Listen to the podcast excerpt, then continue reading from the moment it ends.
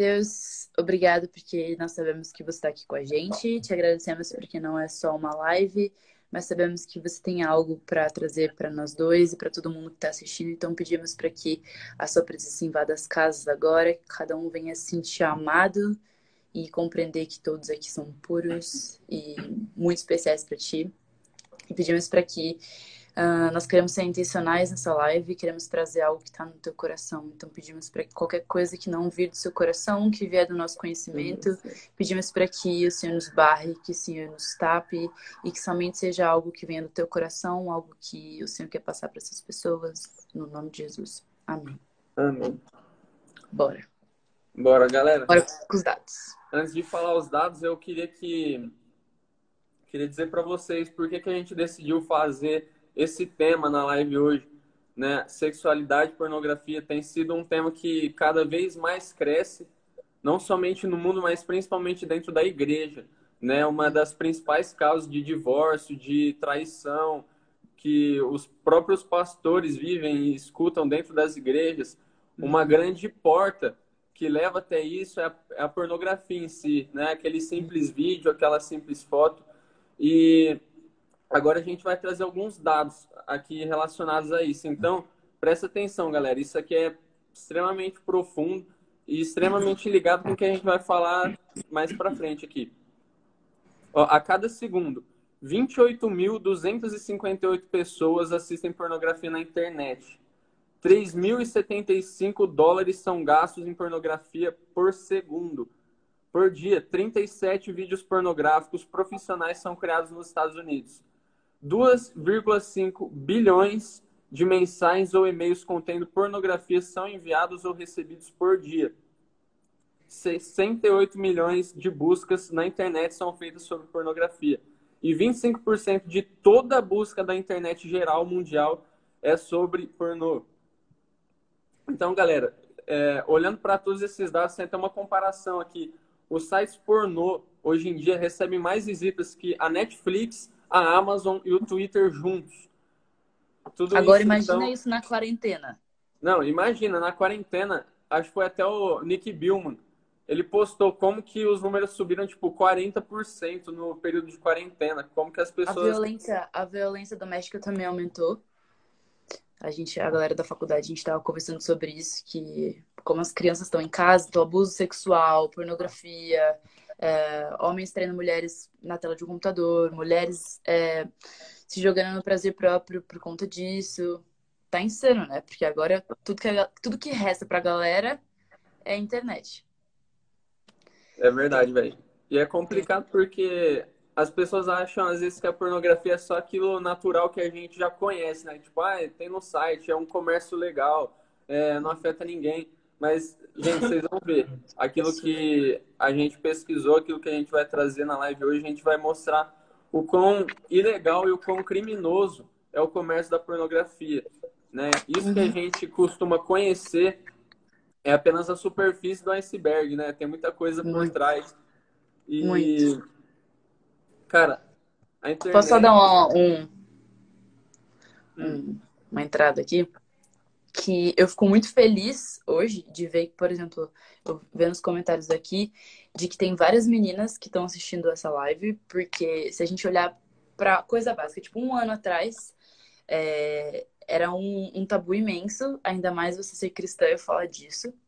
Você uhum. ser menina cristã é, ter algum ministério na igreja, uma coisa assim, você ainda sentir a vontade para falar sobre isso, ou você ter liberdade para falar sobre isso, literalmente era impossível. Isso um ano atrás.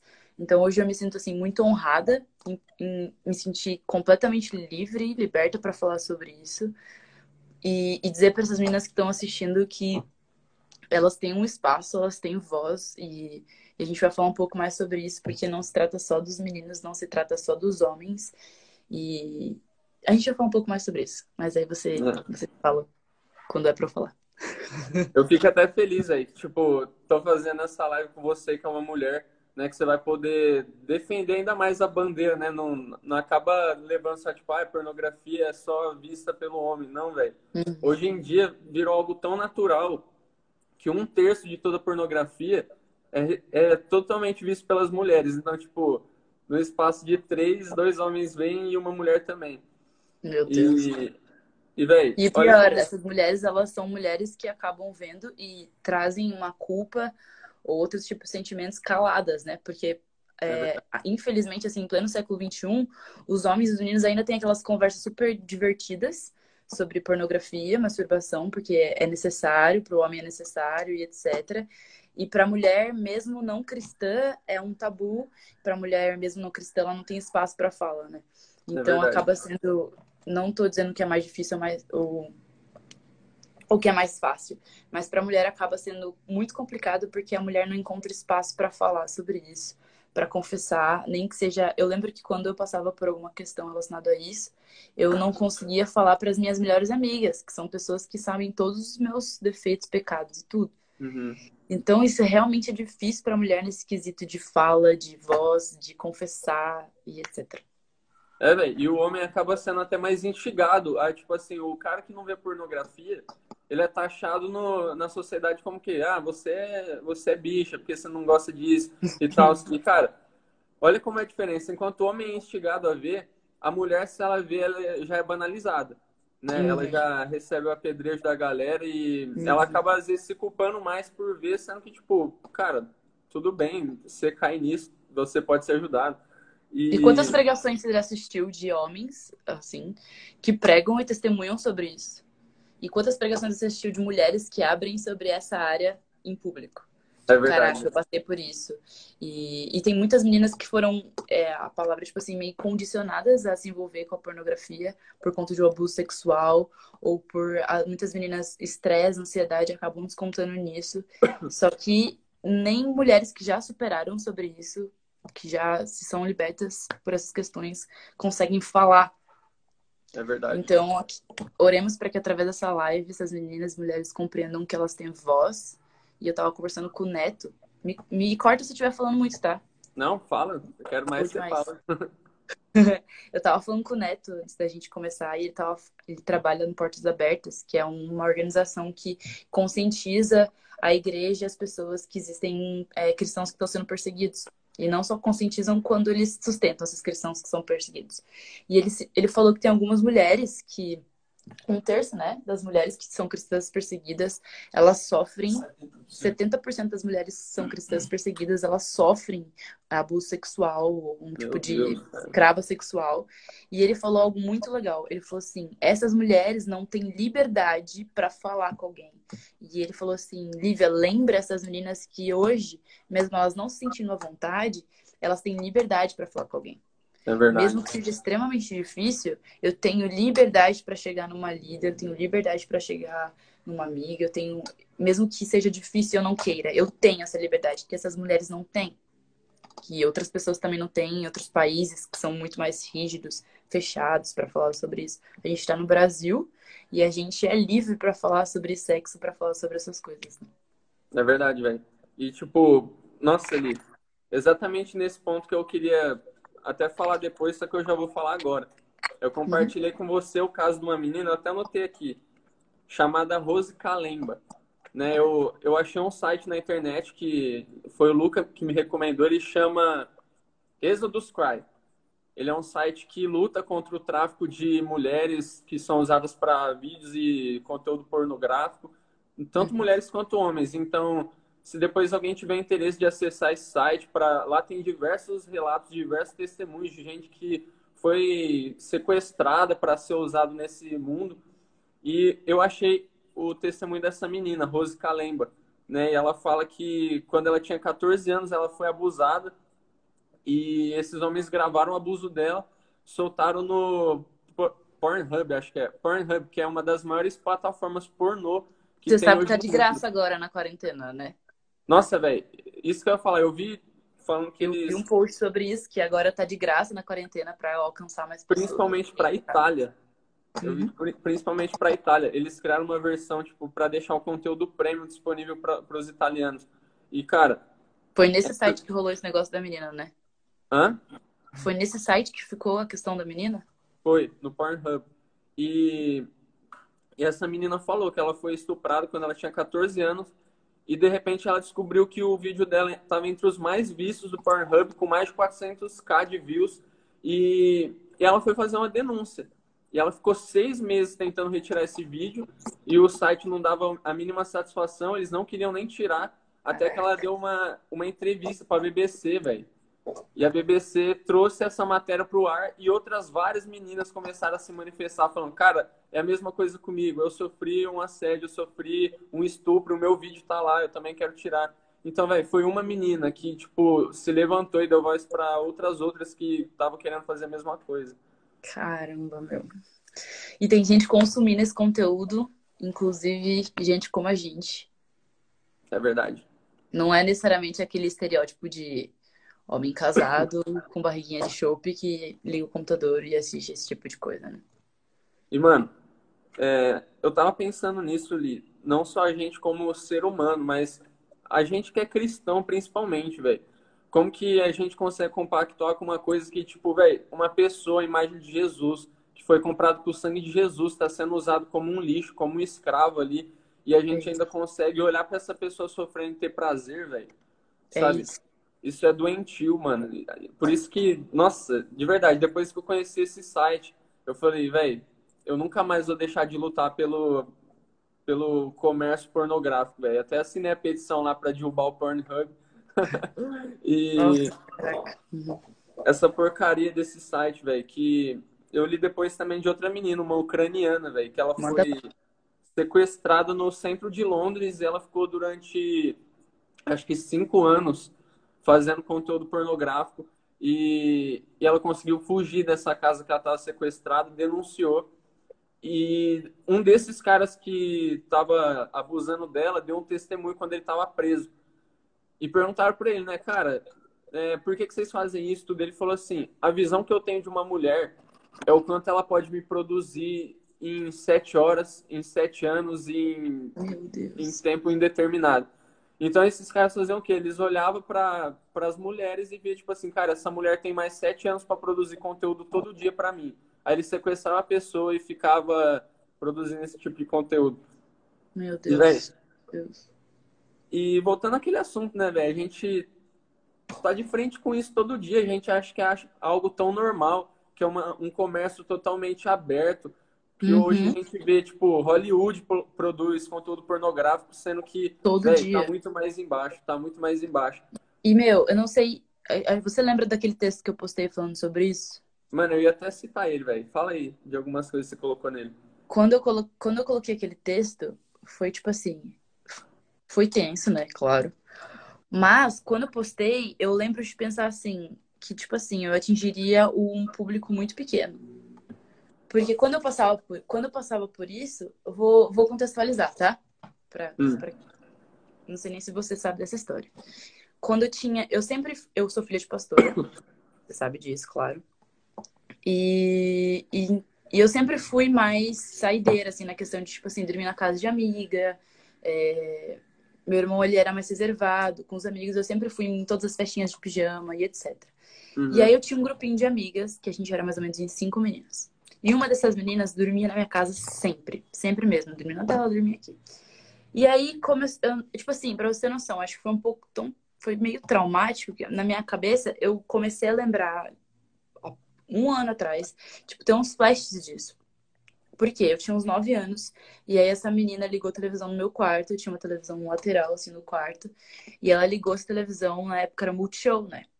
Só que, cara, eu, tipo assim, nem entendia direito, porque eu perdi, meu, eu perdi meu bebê com 15 anos de idade, que eu nem queria. Então, tipo assim, não, não tinha consciência sobre essas coisas. Então eu vi e fiquei, tipo assim, mano, o que, que é isso? Só que de forma inconsciente isso entrou no meu coração, entrou na minha vida e para sair, cara, foi só Jesus. Nisso, é... o, que, o, que, o que começava a passar na minha, na minha cabeça? Eu sou a única menina que passa por isso. Porque eu tinha nove anos.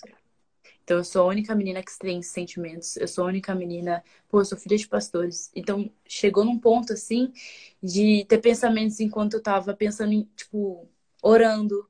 Coisas que eram cristã, sabe? Uhum. Então foi, foi muito difícil para mim entender que eu ainda era amada por Jesus e que eu ainda era pura. Porque na minha cabeça, É, e eu até, a gente pode até falar sobre isso, virgindade não é um ímã rompido. Perder a virgindade não é porque você rompeu o seu ímã. Tem menina que nunca beijou na boca, mas não é virgem, porque virgindade está na sua mente. E então eu trazia muita culpa no meu coração, porque parecia que porque eu tô pensando, eu tô fazendo, sabe? Enfim, isso desencadeou várias outras coisas na minha vida, desencadeou que eu não tratava isso com prazer, de tipo assim, meu Deus, eu adoro ver isso, eu adoro fazer isso que eu tô fazendo. Era uma questão de fuga para minha ansiedade, fuga para minha é, para as minhas inseguranças. Então, toda vez que eu me sentia insegura, toda vez que eu me sentia ansiosa, era, era uma forma de eu de eu tipo me dar prazer, de eu mereço, entendeu? Eu, uhum. eu tipo eu fui mal em todas as provas da faculdade, tá dando errado, então eu ia lá e me descarregava nisso, porque eu mereço, tipo, me dar prazer, eu mereço sentir alguma coisa boa, entendeu? E não era nem a questão de, tipo assim, meu Deus, me sinto atraída por isso, meu Deus, eu gosto disso. Não era, era esse negócio. E quando eu me libertei da pornografia, dessas coisas, da masturbação, etc., eu, eu arranjei um outro espaço que era a questão da, da comida, então, eu sempre buscava alguma coisa que pudesse saciar e que pudesse me dizer: você merece, você merece sentir prazer, você merece fazer o que você quer. E hoje, assim, eu posso dizer que eu tô curada, sabe? Eu não, não me vejo fugindo para mais nenhuma área. Mas, cara, foi, foi difícil ter discernimento sobre essas coisas, que a pornografia estava entrando na minha vida, porque tinha um vazio no meu coração que só Cristo podia preencher. E muita culpa, muito medo, achava que eu estava sozinha, que nenhuma outra menina passava por isso. Então, quando eu postei o texto, mesmo estando liberta disso, eu pensei, caraca, velho, tem. Sem brincadeira, foi, sei lá, umas 50 mil meninas. Até hoje eu recebo mensagem falando, passo pela mesma coisa. Eu passo pela mesma coisa. Mano. Isso para mim foi mais libertador, porque quando eu vi, eu de verdade, eu acho que foi naquele dia eu vi, eu não tô sozinha, eu não tava sozinha. Se eu tivesse falado antes, eu poderia ter sofrido muito menos. Nossa, mano.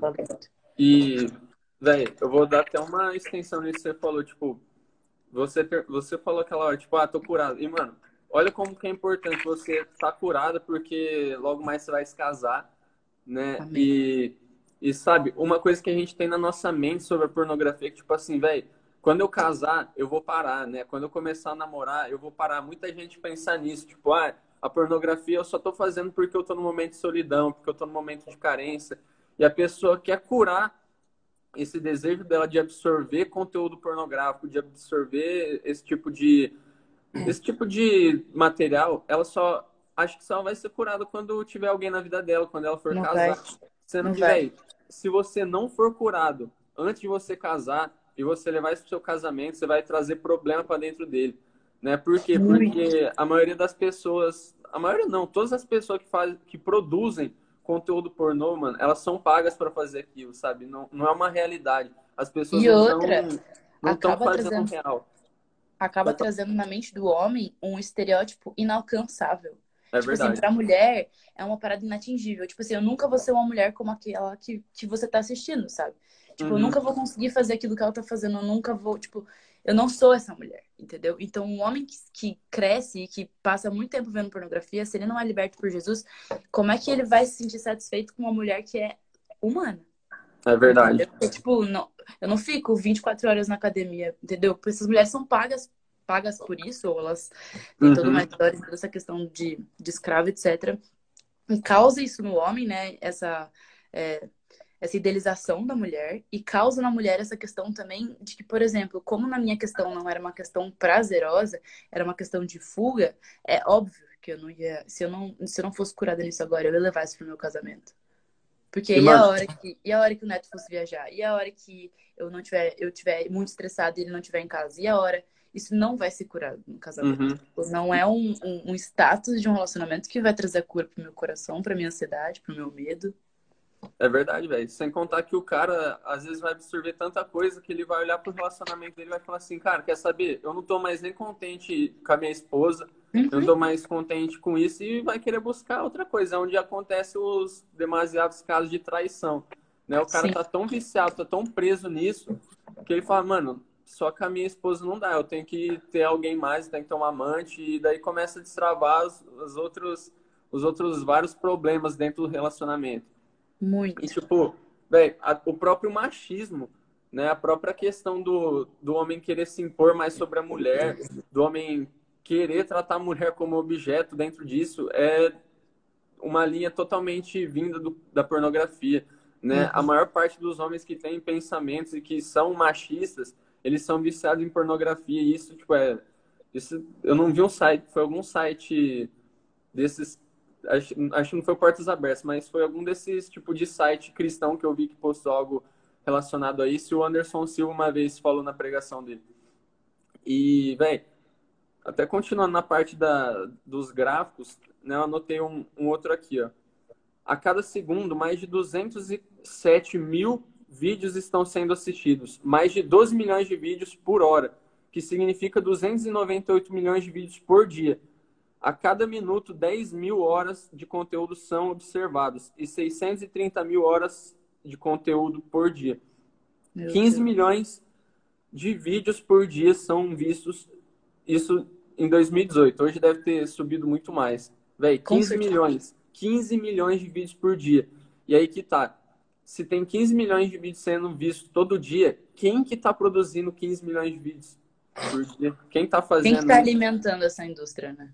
E, velho, o Pornhub, aquele site que a gente estava falando no começo, ele tá tendo tanta denúncia de gente que estava sequestrada e foi encontrada através de um vídeo pornográfico, de gente que foi, tipo, abusada na infância e teve um vídeo divulgado. E até achei um negócio aqui que, junto com a palavra sexo no Pornhub, as duas palavras mais pesquisadas são adolescente e criança. Então, tipo assim, uma boa parte da, dessa indústria do pornô tá se voltando para as crianças, estão levando crianças, estão sequestrando crianças. E, cara, uma coisa que a gente tem que pensar, eu como uma mente de Cristo, você como uma mente de Cristo, a gente não pode dar abertura para quem está fazendo isso com as pessoas, sabe? Eu uhum. acho que a maior parte das pessoas que estão presas, aprofundadas na pornografia, tendo contato com aquilo que a pornografia gera, ela pode ser liberta. Né? Ela pode e ser eu... liberta por conta dessa escuridão que a gente está mostrando aqui. Eu acho importante falar, porque assim, é, eu tô falando de um lado que, que passou por essas questões. Hum. Quando a gente está de fora, a gente é, acaba trazendo soluções teóricas. Tipo assim, então vamos lá. É, quer se livrar da pornografia? Desliga a televisão. Solução prática. Dei um exemplo muito babaca. Mas uhum. quando você tá dentro da parada, parece que é invencível parece que é impossível. Então, é, por exemplo, é muito importante a gente falar o quão importante a gente combater sobre as, tipo, quanto é importante a gente combater contra essas indústrias e o quanto é importante a gente vencer isso. Só que ao mesmo tempo, eu sei, no lugar dessas pessoas, o quão difícil é pensar nisso enquanto você tá vendo. Tipo assim, uhum. assim, nossa, meu Deus, essa menina pode estar sendo abusada, deixa eu desligar aqui.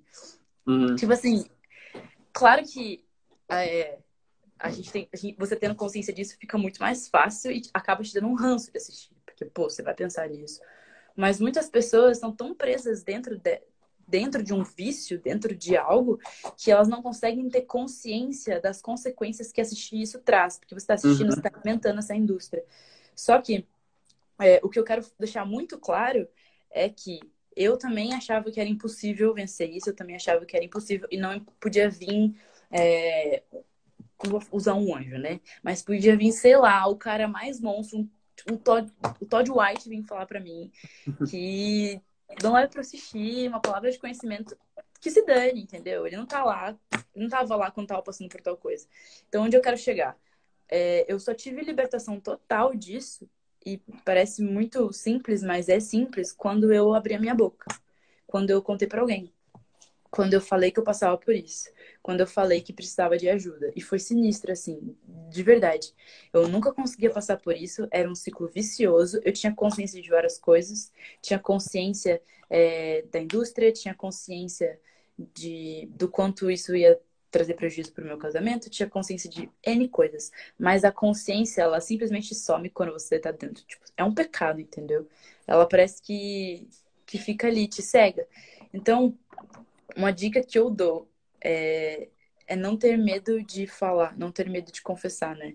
Não ter medo de, de pedir ajuda, não ter medo de, de ser vulnerável com isso. Isso não é para ser um pecado maior que os outros pecados, não é para ser colocado é, num patamar tão grande que, que a gente não possa falar sobre isso. Existe uma libertação imensa no confessar os pecados. Existe uma libertação imensa em prestar contas para alguém, sabe?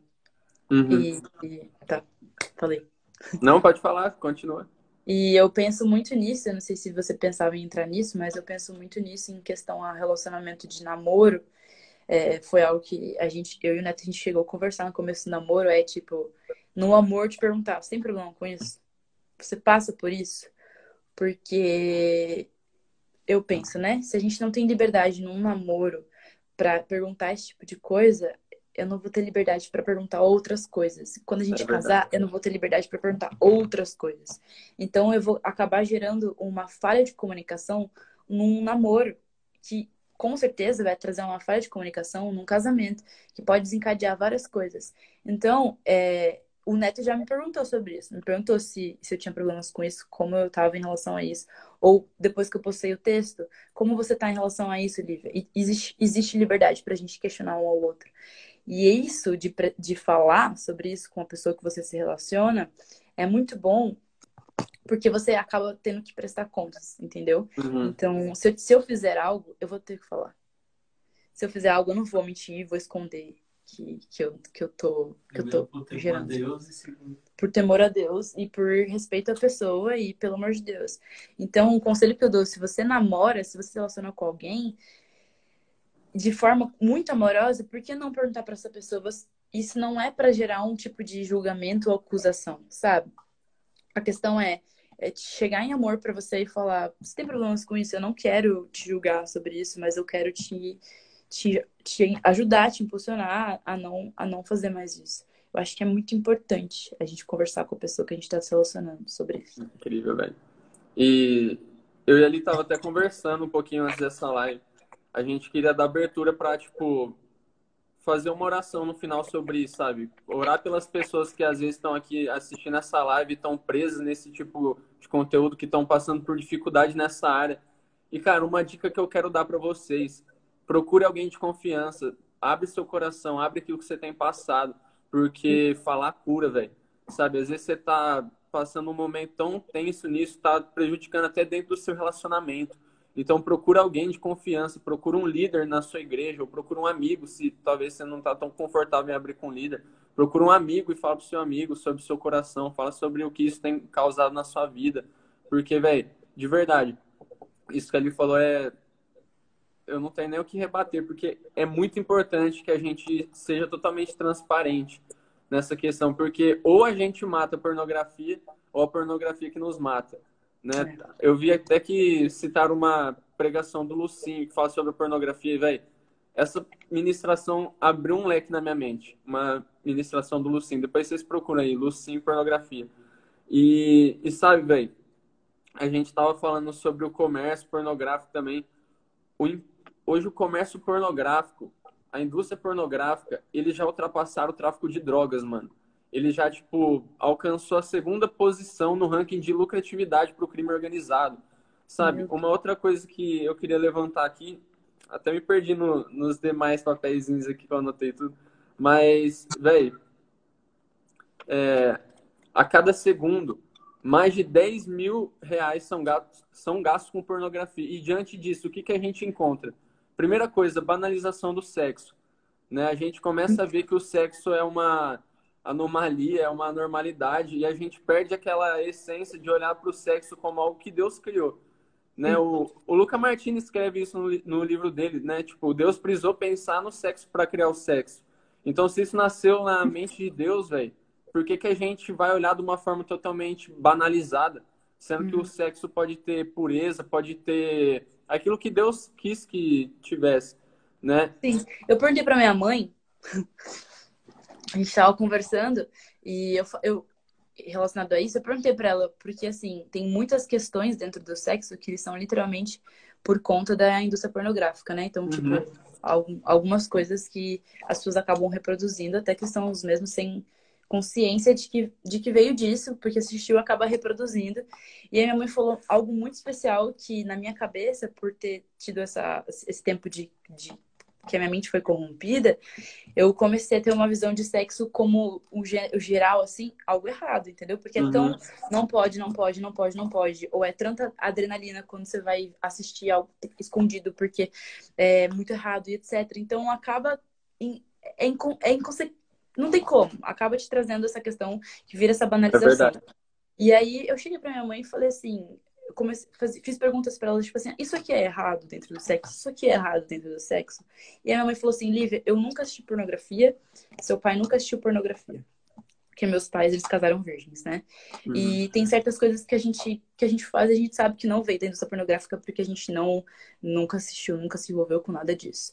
Então, ela falou assim: é, é muito bom saber o quão Deus, o quão o sexo é para adorar a Deus, o quão isso faz parte da natureza, faz parte, a gente foi criado para isso. E quando a minha mãe me falou isso, tipo assim, já teve várias vezes de orar antes, orar depois, foi uma quebra de mentalidade na minha cabeça de que, caraca, isso pode ser santo. Claro que é um processo, tipo, na minha cabeça, às vezes ainda é, é um trabalhar de você enxergar o sexo, no, ainda mais na nossa geração, que é super envolvida com a internet. Você, uhum. sem querer, você abre o Twitter, você, mesmo seu Twitter, você só seguindo gente cristã, alguém curtiu alguma parada e você acaba vendo.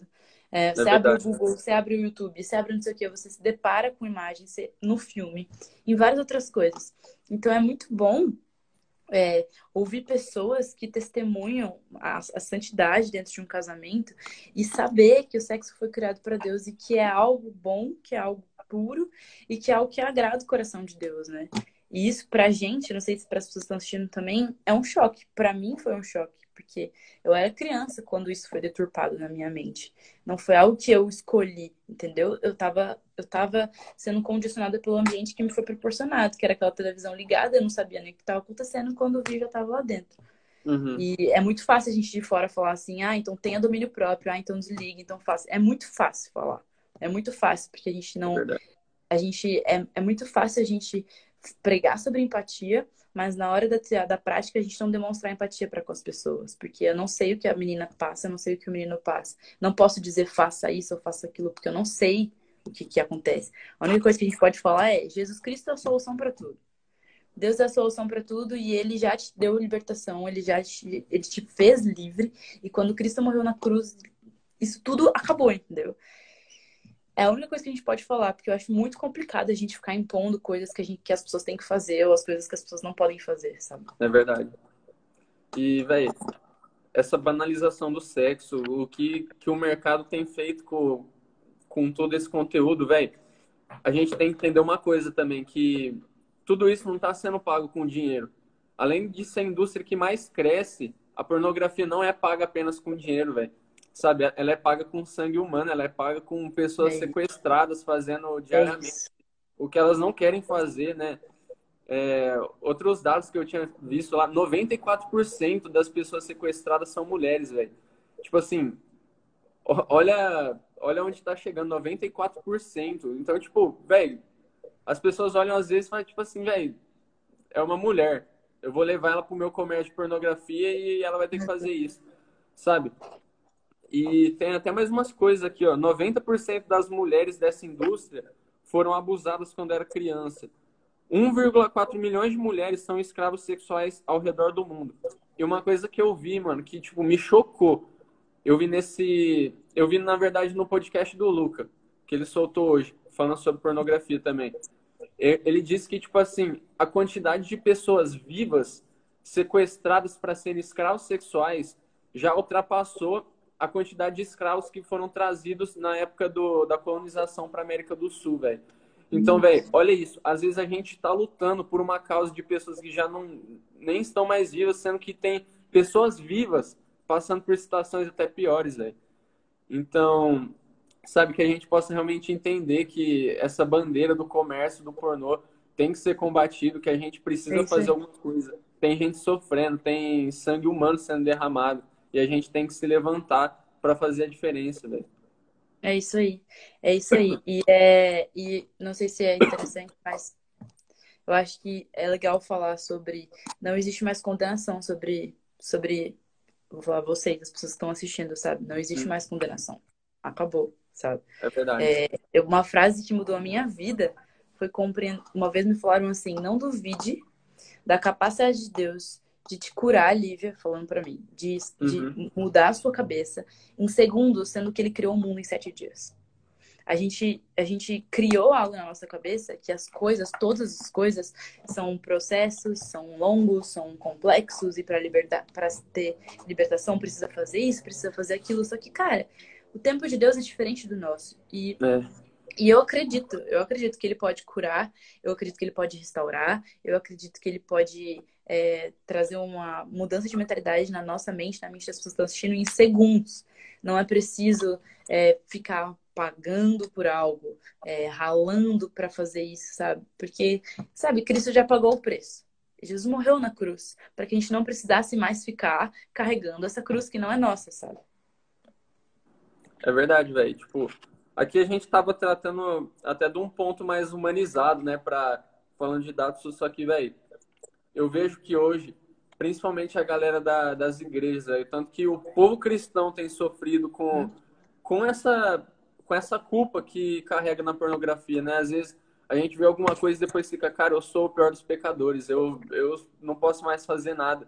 E a pessoa acaba depositando o erro dela no relacionamento dela com Jesus, querendo se afastar, sendo que, tipo, cara, conhece a graça, sabe? Mergulha na graça, conhece, aproxima de Jesus. Uhum. Não foi um erro que vai te distanciar dele. Né? Até recomendo, se. Deve ter muita gente aqui que não me conhece, mas eu postei um texto no meu Instagram um tempo atrás falando sobre Pedro. Então, então se vocês tiver tempo, depois procura ler esse texto. Ele fala exatamente sobre isso, sabe? O tanto que a gente se condena, sendo que se Jesus precisasse lavar nossos pés, abraçar a gente, quantas vezes precisasse, ele ia fazer. Né? E foi pela falta do conhecimento da graça também que, que Judas não, não teve mais sentido na vida. Então, se a gente deixar que o pecado tome de nós aquilo que Jesus já nos deu, a gente vai perder não só a perspectiva na nossa vida com Deus, mas a perspectiva na nossa própria vida, né? No viver mesmo. Eu tive, eu tive um insight agora, eu lembrei, olha que sinistro. Eu lembrei, quando eu era adolescente, estava no ensino médio, Deus, sempre falou muito comigo em relação à pureza, né? Meu nome significa branca, então desde nova eu sempre recebi palavras em relação à pureza. E é uhum. cabuloso porque é... não sei se para você é assim, mas sempre foi, eu sempre recebi palavras em relação a isso e meu problema sempre foi esse, sabe? Então, toda uhum. vez que alguém falava em relação à pureza, eu ficava, mano, essa pessoa não sabe o que ela tá falando, porque não é. E aí eu lembrei que quando eu tinha meus 16, 17 anos, eu tive um sonho. E eu sonhei que que eu tava vivendo o meu dia, que eu Deixa eu voltar meu raciocínio, tá? Eu sonhei que eu acordava Olha a brisa. Eu acordava, olhava, olhava pro meu lado direito e tinha um vestido branco pendurado num cabide. E era como se Jesus tivesse deixado aquele meu vestido e era ele que eu tinha que usar durante o dia. Aí eu ia lá, colocava o vestido, ia viver o meu dia. No meu sonho, eu ficava com um menino, uma pessoa esbarrava em mim. Então, cada vez que acontecia uma situação ruim, meu vestido era sujo. Então, o menino ficava comigo, ele passava carvão no meu vestido. Tipo, bem sonho de adolescente, assim, mas só vou chegar onde eu quero chegar. Uhum. Ah, brigava com a minha mãe, sujava o meu, meu vestidinho branco de ketchup. E aí, eu lembro que quando eu chegava no final do dia, meu vestido tava imundo. E eu fui pro quarto. E aí eu ia tomar banho, me trocar e dormir. Só que nisso, quando eu sentei no quarto, a porta bateu. E aí apareceu, tipo, um anjo assim, e falou assim: Querida, bora, levanta, vamos, vamos, vamos. Eu, lindo, vamos pra onde? vamos agora. Tipo, ele tá te esperando, ele tá te esperando, tá te esperando. Não, não, eu tenho que tomar banho, não, não tô pronta, não. E agora, e agora, e agora? E aí, quando eu lembro de ter uma cena assim, que era como se fosse uma igreja, só que o sinistro é que era a igreja estava vazia. E aí Jesus estava na frente, terno, como um casamento mesmo. E eu entrava toda suja, acabada, tipo, imunda, assim. E aí Jesus com um sorrisão, tipo, completamente pronto para me receber. E eu indignada com como é que ele tá, como é que ele quer me receber em relação a isso.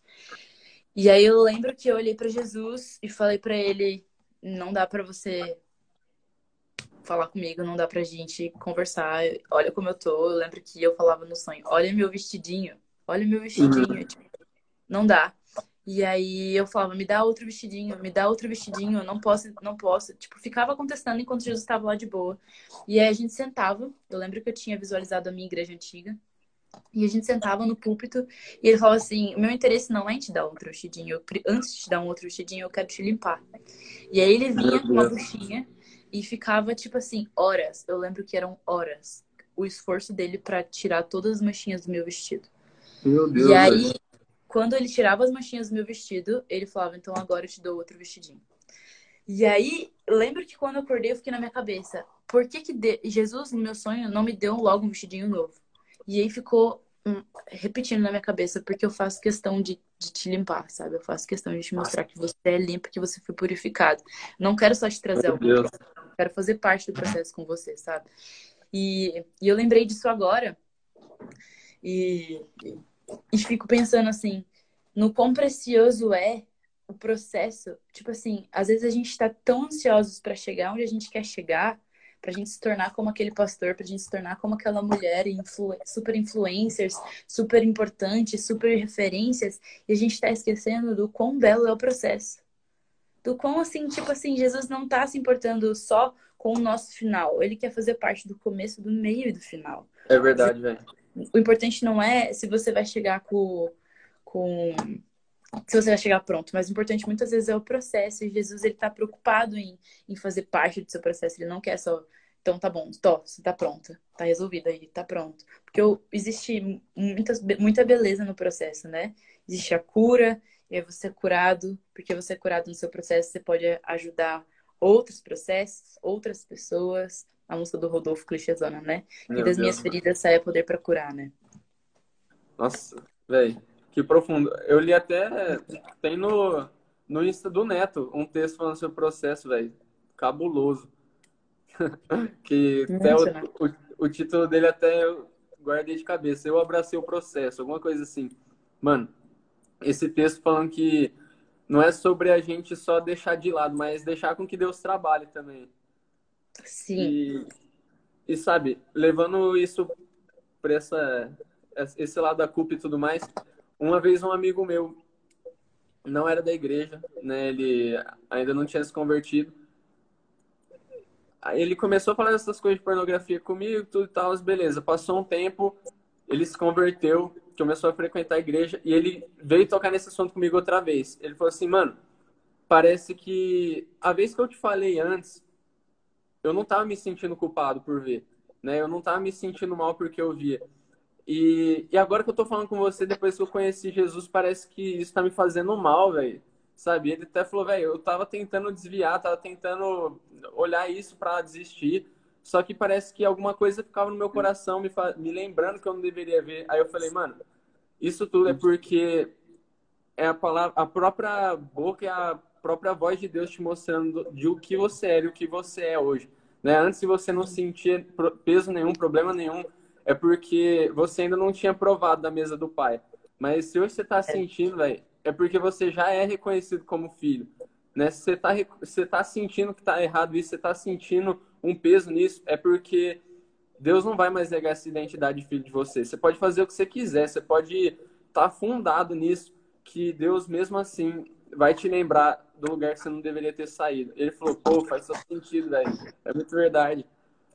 Gente, a gente vai estar tá orando, né, pelas pessoas que estão com dificuldade nisso, por se isso está sendo tipo uma derrota na sua vida, se você está se sentindo impuro, mas a gente também quer te dizer que a gente te entende, né? Se você precisar conversar com alguém, não tem ninguém na sua vida, velho, eu vou estar tá aqui. Eu acho que a Lívia vai ser mais complicado, mas se você precisar conversar com alguém, de verdade, para te mostrar que você não está sozinho, a gente vai estar tá aqui. E de coração, eu espero que depois de tudo isso que a gente conversou aqui hoje, isso possa gerar algo dentro de você, não, mas que não seja uma culpa que seja uma compaixão e que seja uma determinação, né? E, tipo, abandonar isso, abandonar isso que tá te ferindo.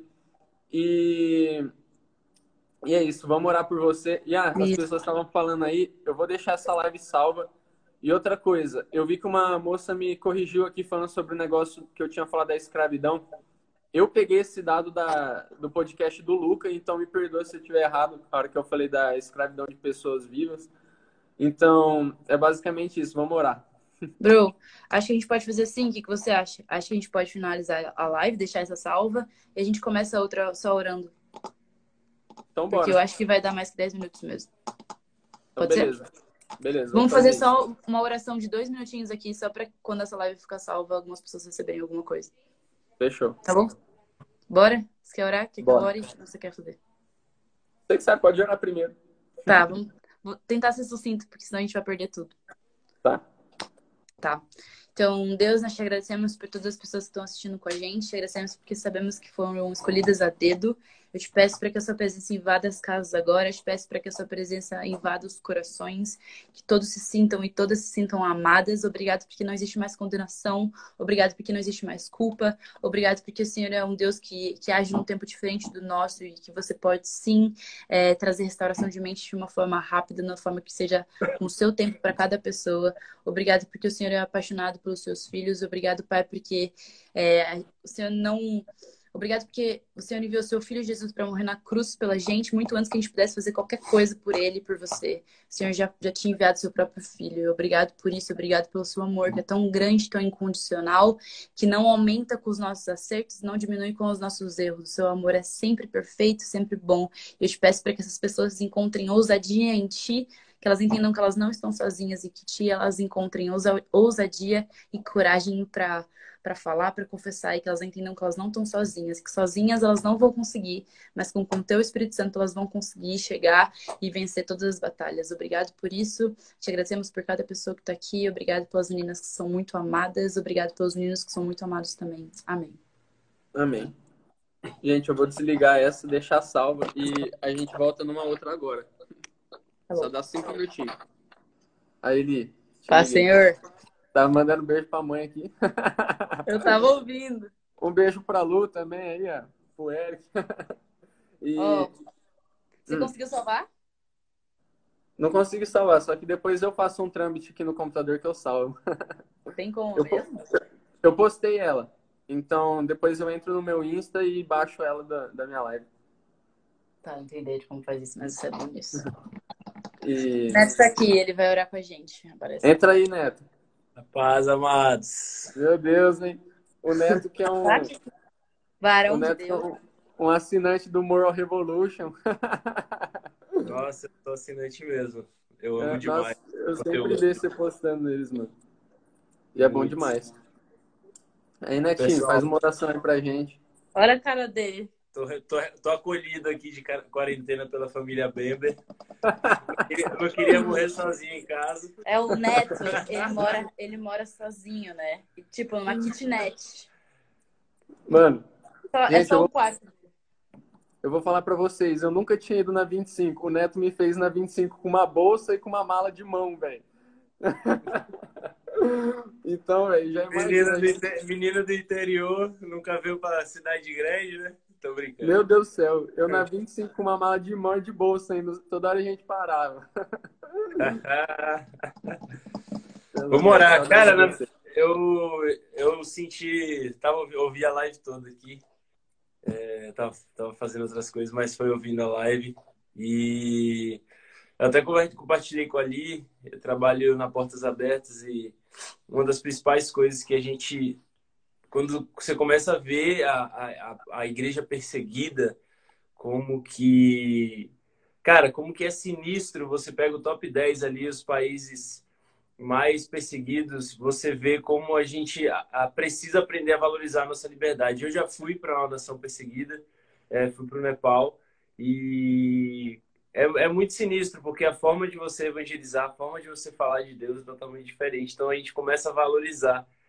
E eu senti muito, muito forte mesmo que a prisão em si é, não é o fato do, do, do abuso ou da questão da masturbação, mas o fato de você não ter alguém para compartilhar, que é o que a igreja perseguida vive. Às vezes as pessoas não têm com quem compartilhar, não tem para quem prestar contas, elas vivem elas e Deus. Deus, E a, gente, e a gente tem a liberdade de prestar contas, a gente tem a liberdade de falar com outras pessoas, e às vezes a gente não faz.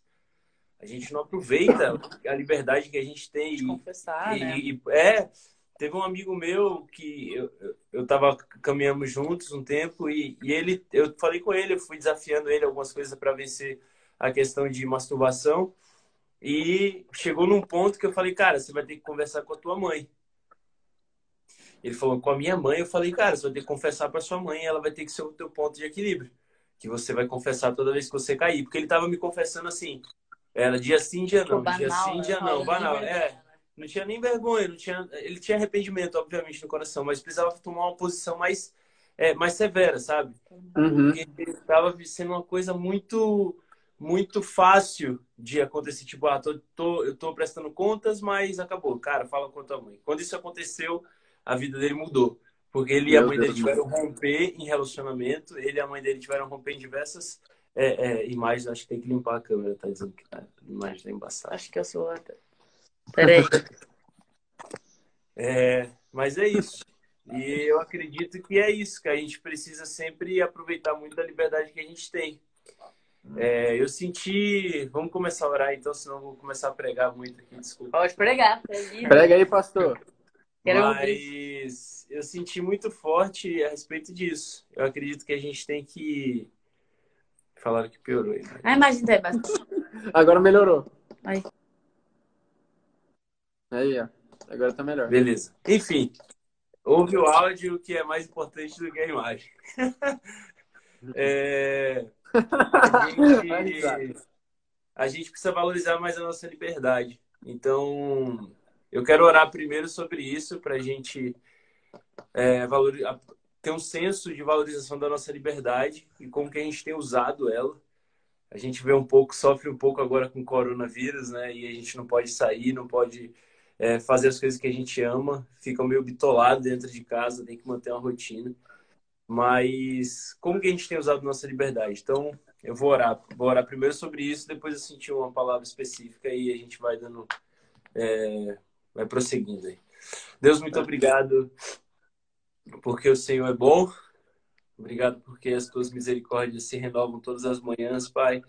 Isso é a causa de não sermos consumidos. Obrigado porque o Senhor não olha diretamente para nós, mas o Senhor olha através de Jesus Cristo. Amém. E Jesus Cristo é aquele que intercede por nós, Senhor, Amém. que está à direita do teu, à tua direita intercedendo por nós e nós queremos, Pai, todos os dias sermos mais parecidos com Ele. Obrigado por ter nos dado o exemplo perfeito de santidade, uhum. um exemplo perfeito de ser humano que amava, sabia dar conforto e confronto também, Senhor. Pai, nós pedimos que o Senhor abra o nosso coração agora para que a gente venha aceitar o confronto. Eu não quero ser uma pessoa, Pai, nós não queremos ser pessoas que ouvem o confronto e simplesmente fogem, mas que encaram e, e sabem é, crescer através do confronto, Senhor. Que a gente possa abrir os nossos olhos para a liberdade que nós temos aqui no Brasil, que nós vivemos num lugar 100% livre, um lugar que não existem barreiras para o Evangelho e que a gente possa usufruir isso da melhor forma. Eu oro especificamente agora por pessoas que têm é, sido acorrentadas, aprisionadas pela, pelos abusos que sofreram quando eram pequenas, é, pelo vício da masturbação e, e, se acham indignas de compartilhar, se acham indignas é, de falar é, com Deus por causa desse pecado, porque se acham sujas, não se acham santificadas. Pai, eu oro agora para que o Senhor encontre essas pessoas e que não é sobre aquilo que elas têm feito, não é sobre aquilo que elas vão fazer, mas é sobre o que o Senhor fez numa cruz dois mil anos atrás, Senhor. Sim. E é nisso que nós nos apegamos, Pai. Porque o melhor lugar para a gente estar quando a gente erra é perto do Senhor. Sim. Porque o Senhor vai ser o confronto e o conforto perfeito que nós precisamos. Uhum. Pai, traz para perto de nós as pessoas certas e afasta as pessoas do mal, as pessoas que não querem nosso bem, Senhor afasta elas e traz as pessoas que vão nos fazer crescer, que vão olhar com amor e vão nos ajudar, Senhor. Obrigado por tudo que o Senhor tem feito nas nossas vidas. Obrigado por essa live. Obrigado por esse tempo de oração que nós estamos iniciando agora. No nome de Jesus, amém. Você quer orar? Mãe, eu quero fazer uma oração aqui também. E eu queria ver, inclusive, se tem alguém aqui nessa live que nunca fez uma confissão a Jesus, que nunca aceitou Jesus né? Ou se tem alguém também que se sentia distante por conta disso que a gente está falando, né? Do, dos pecados sexuais. Se você estava se achando indigno de sentar na mesa de Jesus, sabe? Se você estava se achando muito pecador e se culpando por conta disso, eu quero fazer uma oração com vocês agora também e, e que a gente possa mesmo absorver tudo isso que a gente falou aqui hoje para entender que a graça de Jesus está sobre nós, né? E que nós possamos se relacionar mesmo, não somente com Jesus, mas com as pessoas, abrir nosso coração, compartilhando aquilo que a gente precisa e até aquilo que a gente não precisa, né? Mas querendo se curar. Então, depois, se, se você né, nunca tinha aceitado Jesus e sentir algo no seu coração aqui hoje, depois você manda um salve aqui para mim, que eu quero trocar uma ideia com você. Bro, só uma e... parada. Eu acho Manda. que é muito importante a gente reforçar que, assim, é, por mais que o seu coração e o seu tempo você está completamente aberto para receber pessoas para que possam conversar, é, você ainda não tem uma visão da vida dessas pessoas. Exatamente. De, tipo assim, dentro do contexto que elas vivem, elas podem te falar uhum. o que elas querem falar. Eu acho muito legal essas pessoas, tipo assim, te deixar como última opção.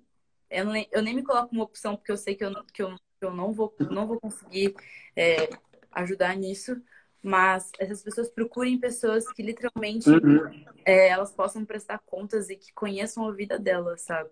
Exatamente. É, conheçam a, o lugar onde elas frequentam, com quem elas falam, o que elas fazem, porque eu acho que é muito importante você é, poder contar com pessoas de que tá do teu lado ali, de fato, assim, não só uhum. virtualmente, né? Líderes locais, discipuladores, pastores, é, família, pessoas que não vão passar a mão na sua cabeça também, né? Como o Neto falou. É verdade. De a gente, infelizmente, a gente é uma geração muito mimimi, né? Eu Uhum. Até falo assim, o Neto que, que trouxe muito essa questão do confronto na minha vida. Porque eu sempre fui uhum. muito mimimi em relação ao confronto. Então, é muito bom a gente ouvir coisas que a gente não quer ouvir. Que a gente começa a crescer. Ouvir é que a gente tem que parar de fazer algumas coisas e começar a fazer outras coisas. E não só alguém que fique dizendo o tanto que a gente é amado sempre. O quanto, ah, Jesus te ama, Jesus te ama, você é amado. Tipo, a gente é. Mas a gente precisa de pessoas que falem, cara, você tá sendo um babaca. Cara, você é tá precisa sair dessa. A gente faz isso, né? Não sou sim. eu, né? Vamos. Sim, é. Não, sim, eu tô, eu tô querendo dizer também, tipo, a respeito se às vezes alguém quer, tipo, aceitar Jesus, mas às vezes não conhece ou precisa de, uma, de um impulso, né, para começar. É, tô aí me colocando à disposição, mas, cara, isso que ali falou é extremamente importante, velho. Sabe? Procura alguém dentro da sua igreja, procura alguém próximo de você. É muito mais saudável você buscar ajuda de quem está do seu lado e de quem te conhece. E eu queria fazer uma oração com vocês. Eita, prela. Mandou um, passou um carro aqui agora, pensei que ia bater. É, vamos orar junto aqui então por isso. Tá bom. Deus, eu queria colocar nas suas mãos agora, Pai, a vida de cada um desses que estão assistindo a gente aqui, a uhum. vida daqueles que sentiram algo no coração hoje, querem entregar a vida para o Senhor, Pai. Que o Senhor coloque o nome deles no livro da vida e que eles possam confessar de onde eles estiverem, Pai. Que eles querem se tornar parte desse corpo, que eles querem se tornar parte dessa família, Pai. Que o Senhor mostre para aqueles que estão se sentindo impuros, para aqueles que estão se sentindo indignos, Pai.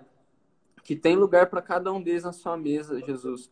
Que o Senhor lavaria os nossos pés quantas vezes precisasse, porque o Senhor nos ama, porque o preço já foi pago, Pai. O Senhor já deu a sua vida por nós, então que nós possamos entender isso, Jesus que todas as pessoas que têm sofrido com isso possam receber uma, uma saída através do teu nome, possam receber uma saída através do refúgio que o Senhor é, Pai. Em nome de Jesus, eu te peço de coração que o Senhor ajude meus amigos, ajude cada uma dessas pessoas que estão aqui nessa live, Pai. Ajude nossos irmãos. De coração, nós te agradecemos por tudo isso, Pai. E já te agradecemos porque o Senhor já mostrou a saída para muitos, Pai. Em nome de Jesus. Amém. Amém. Amém. Amém. E acho que é basicamente isso. Liz, você tem mais alguma coisa para dizer, Neto? Quer dizer tenho... mais alguma coisa? Eu tenho. Em relação a, a quem chegou agora, só deixar. Eu queria muito que. A, mais pro público feminino, né? Uhum. Queria muito que vocês, meninas, não, não tenham medo vocês não precisam ter medo. Vocês, se um dia vocês contarem, eu digo até em relação ao relacionamento, se um dia você confessar isso pro seu namorado, seu namorado te olhar de uma forma suja, porque ele não é homem para você. Porque ele não tá tendo a perspectiva que Cristo tem sobre é você. Isso aí. Então, é, eu tinha segurança no neto e tive a segurança no neto de que eu sabia, eu sabia que se eu fosse confessar algo em relação a isso com ele, eu ainda ia conseguir me sentir pura em relação aos olhos dele, sabe? Então, eu acho é, eu acho importante reforçar. Vocês não são menos puras quando vocês confessam algo, quando vocês estão fazendo isso. Tipo, vocês não são. Ah, eu gosto muito de usar o exemplo, assim, de Gomer, né? Que é a prostituta que Oséias se relaciona, que, que próprio Deus pede para Oséias se relacionar com ela. E é muito interessante que o nome dela no hebraico significa completa. Só que de completa ela não tinha nada, porque ela ia e voltava, ia e voltava, e etc, né? E eu gosto de pensar, não estou dizendo que isso é bíblico, mas eu gosto de pensar que o nome dela é completa porque Deus tinha uma perspectiva sobre quem ela era, independente do que ela fazia. E, e nele ela já era completa, sabe?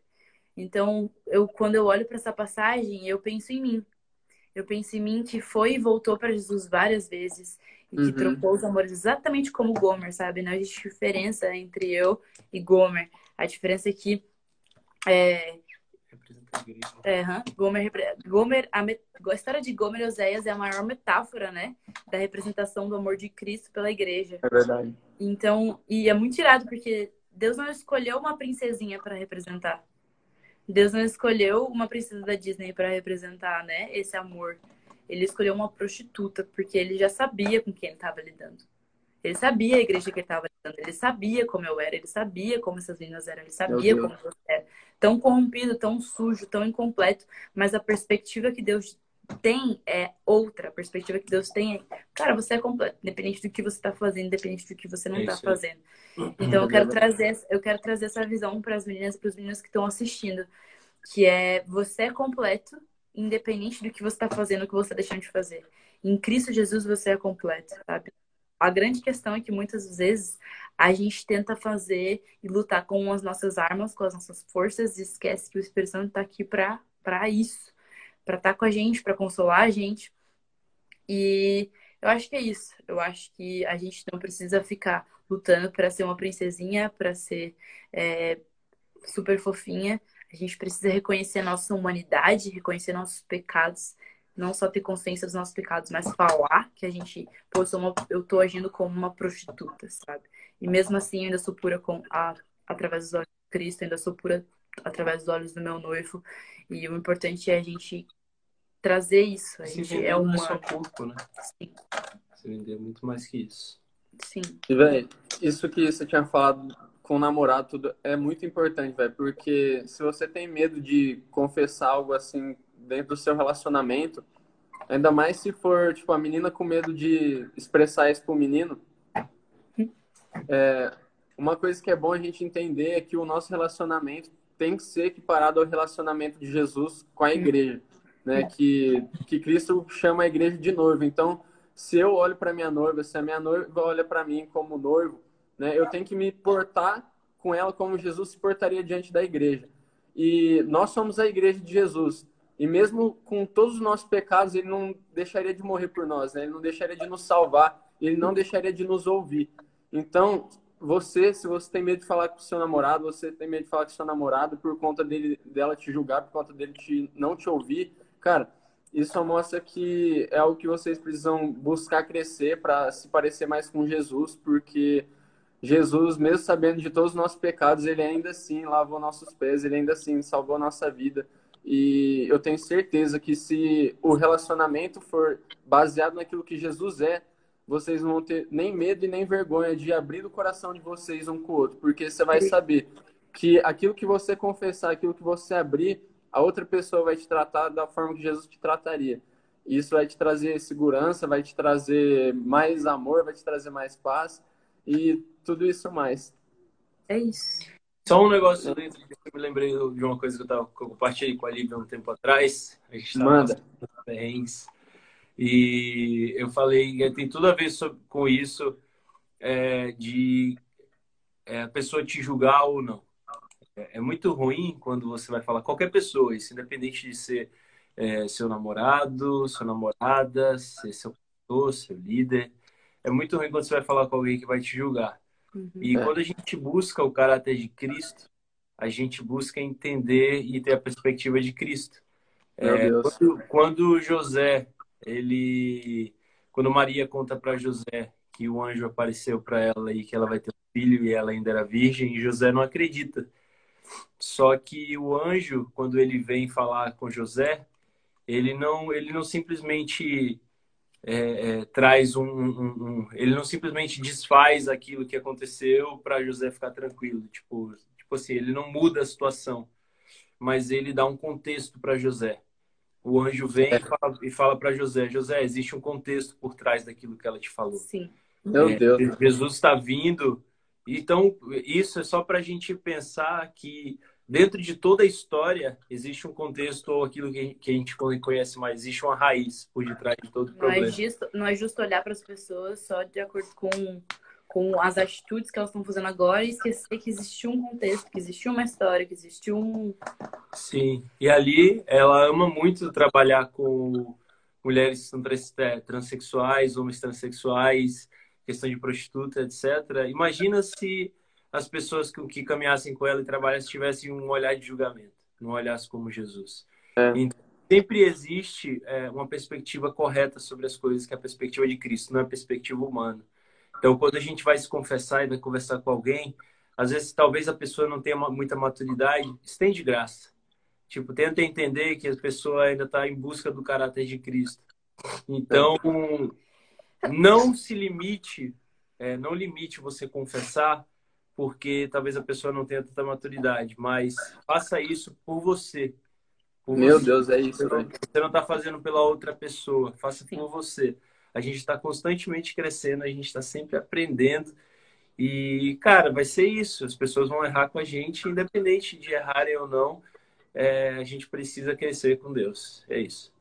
Sim, é isso, mano. Só, só uma última coisa sobre. Isso que ele falou que ele só ia vir orar. Sobre, sobre lives. Cara, não assistam qualquer coisa na internet, é pelo amor de Deus. Fica uma não, aglomeração de conteúdo. É, não é porque você tá na sua quarentena agora que você tá ouvindo, tipo, não, que você tá com um pouco mais de tempo livre. Não assista qualquer coisa, brother. Não assista, tipo, tem muita gente falando besteira por aí é, falando sobre o corona, etc. Mas, cara, filtre, seja crítico. É verdade. Com valores, com. Até com a gente. Se a gente falou alguma coisa errada aqui nessa live, cara, seja crítico.